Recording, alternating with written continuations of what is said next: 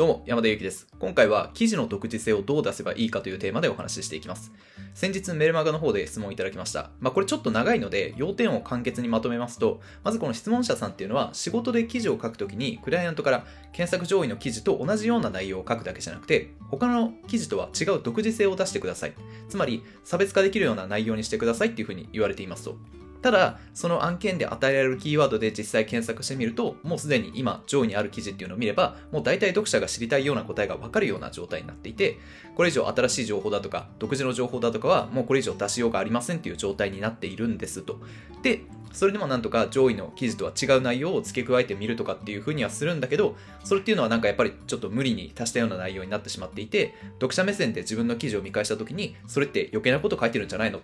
打足なんじゃないのっていうふうに思ってしまうと。じゃあ、記事に独自性を出すってどうすればいいのかと、何かいい方法があれば教えてくださいということで質問いただきました。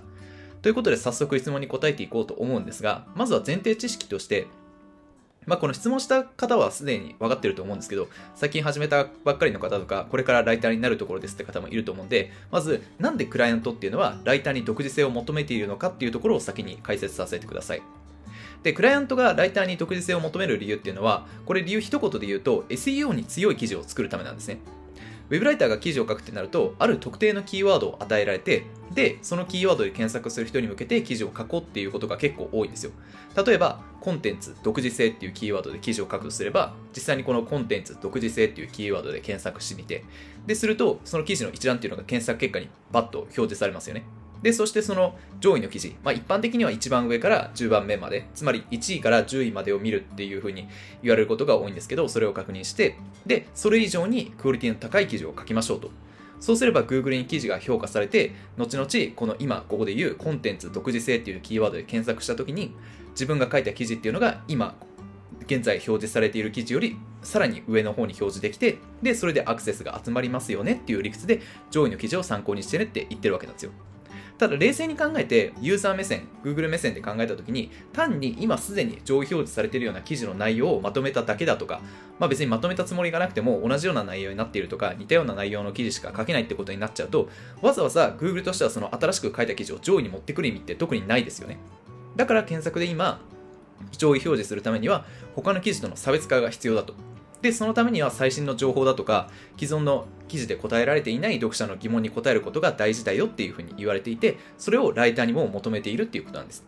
ただ、質問者さんも言ってるように、今の時代、情報なんてネット上にいくらでもあるわけで、パッと思いつくようなキーワードだったら、もうすでに読者が満足すあ満足するような記事っていうのは大体見つけられるわけじゃないですか。特に自分に経験がないだとか、ゼロから調べて書くっていうような記事では、なかなか独自性を出すのは難しくて、何を書けばいいのかわからないと。で、そういう状態で独自性を出すにはどうすればいいんだよっていうのが今回の質問の趣旨ということですね。ということで、ここからが本題なんですが、具体的にどうすればいいかということで対策を3つ紹介していきます。まず最初に試してみてほしいのは、上位記事の内容を見るんじゃなくて、その記事がどんな疑問に答えているかを見るっていうことです。例えば、リフォーム見積もりっていうキーワードで記事を書くとしますよね。ってなったら、まずは実際にこのリフォーム見積もりっていうキーワードで検索して、上位10本の記事を見ますと。で、仮にその上位表示された記事の中で、リフォームでは相見積もりを取りましょうっていうふうに書いていたとしますよね。で、ここで上位記事の内容を参考にするってことしか考えてないと、自分の記事にも同じように、リフォームでは相見積もりを取りましょうって書くしかないわけで、これだと他の記事との差別化ができないですよね。じゃあどうすればいいかっていうと、ここでさっき言った上位記事の内容を見るんじゃなくて、その記事の内容がどんな疑問に答えているかを見るってことなんです。今回の例で言うと、この相見積もりを取りましょうっていうのは、読者のどんな疑問や悩みを解決しているのかっていうふうに考えてほしいんですよ。まあ、これ明確な答えがあるわけじゃないんですけど、まあ、一応一例を少し紹介しますと、例えば見積もりを安く取りたい、ぼったくり業者に騙されたくない、リフォームの相場を知りたいといった疑問とか悩みに答えている情報だっていうふうに考えられます。まあ、実際一個一個検証してみると、まず1個目、読者が見積もりを安く取りたいと。で、そう思っている読者に対して、だったら相見積もりを取るといいですよ。そうすることで、まあ、安く対応してくれる業者を見つけられます。まずこれちゃんと答えになってますよね。で、次のぼったくり業者に捕まって高いお金を払わされたくないとか、騙されたくないっていう人に対しても、だったら相見積もりを取るといいですよ。いろんな業者の話を聞けるので、っていうふうに説明すれば、これも問題なく答えとして成立しますよね。で、最後のリフォームの相場を知りたいですって思ってる読者に対しても、それだったら相見積もりを取るといいですよ。複数の業者が予算を提示してくれるので、リフォームの相場感がつかめます。みたいに説明してあげれば、これもちゃんと答えになってますよね。こんな感じで読者の疑問とか悩みっていうのが見えてくると例えば1個目の見積もりを安く取りたいっていう疑問に対しては相見積もりを取ろうっていう答えだけじゃなくて設備とか材料のグレードを少し下げるっていう方法もあるんですよみたいなそういう情報も記事に書けると思いますしぼったくり業者に騙されたくないって思ってる人に対してはぼったくり業者にはこういう特徴があるんですよとか逆に信用できる業者にはこういう特徴があるんですよみたいな説明ができますよね。で繰り返しになるんですけど単に上位記事を参考にするだけだとまあ、今回の場合だったらそのリフォームするときは相見積もりを取りましょうっていう内容だけになっちゃうんですけどそこに書かれている内容はどんな疑問とか悩みに答えているのかっていうところを考えてでそれに対する答えを用意するっていうふうに考えていけばもっといろんな内容を盛り込むことができるかなと思います。ということで次記事に独自性を出す方法の2つ目は削る勇気を持つっていうことですね。あの SEO を勉強した方だったら網羅性が大事って話は聞いたことあると思うんですよ。これはどういうことかっていうと検索上位を狙いたいってなったら読者が求める情報っていうのを記事の中にしっかり入れていく必要がありますと。だから、現時点で Google に評価されている1位から10位の記事に書かれている内容っていうのを全部これから各記事も盛り込んでいかなきゃいけないよねっていうような、そういう認識を持ってる方が結構多いと思うんですよ。ただ、ちょっとそれは機械的すぎるっていうか、まあ、自分が検索する立場だったらって考えてみれば分かると思うんですけど、情報っていうのは別に必ずしも多ければ多いほどいいってものじゃないですよね。肝心なのは読者にとって検索する人にとって必要な情報がまあちゃんと揃っているかってことじゃないですか。っていうかなんなら余計な情報なんて書いてたらむしろ邪魔ですよね。記事の中に無駄が多いとどこを読めばいいか分かんないよってことになったりすごい長い記事でわざわざスクロールするのが面倒とかってことになるじゃないですか、まあ、そもそもの話検索順位って記事の質だけで決まるものじゃなくて他にもそのサイトの全体の規模感だとかそのサイトにどれくらい他のサイトからリンクが貼られているかとかそういうところも考慮して検索順位っていうのは決まってるわけなんですよ。例えば分かりやすいところで言うと、転職関係のキーワード。例えば、転職、面接とか、転職、履歴書とか、そういうキーワードで検索すると分かりやすいんですけど、こういうキーワードで上位に表示されるサイトっていうのはほぼ間違いなく大手のサイトなんですよ。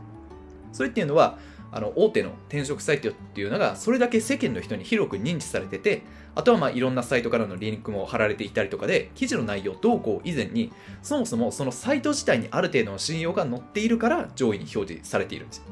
だからまあこれは今転職の例でしたけど他のキーワードとかでも上位にある記事だからといって必ずしもそれがいい記事だとは限らないと。単にその記事が載っているサイトの力が強いおかげで上位に表示できてるってこともあるんで中にはもう全然見当違いなことが書いていたりだとかそれって別に読者が求めている情報じゃなくないみたいなそういう余計な情報が含まれている場合もあるんですよ。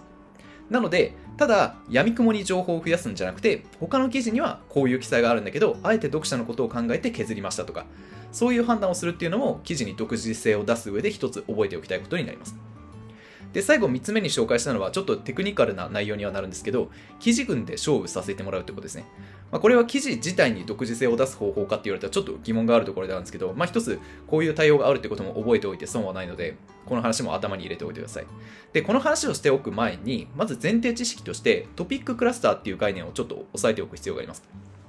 例えば、アフィリエイト稼ぎ方っていうキーワードを狙うとしますよね。で、このキーワードで検索する人っていうのは、まあ、これからアフィリエイトを始めようと思ってる人ってことになるわけですけど、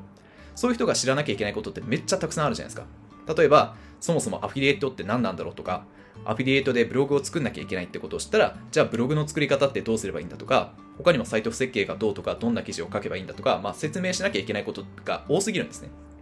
なんならブログの作り方っていうところについても、もっと細かく SEO とは何だとか、無料ブログと有料ブログではどっちを選べばいいのかとか、ワードプレスでやるんだったらワードプレスでブログを作る方法ってどうすればいいのかとか、そういう他にもいっぱい説明しなきゃいけないことがあるわけじゃないですか。じゃあそれをアフィリエイト稼ぎ方っていうキーワードを狙う記事の中に、今言ったようなアフィリエイトとは何かとか、ブログの作り方とか、そういう情報を全部書けばいいのかって言ったらそれは違いますよね。もしそんな記事を書こうものなら、一記事で何万文字とか何十万文字とか、まあ、ひょっとしたら100万文字以上とか、まあ、それぐらいのすごい量の記事になっちゃって、とても読めたものではなくなってしまうと。で、そこに役に立つのがトピッククラスターっていう考え方なんですよ。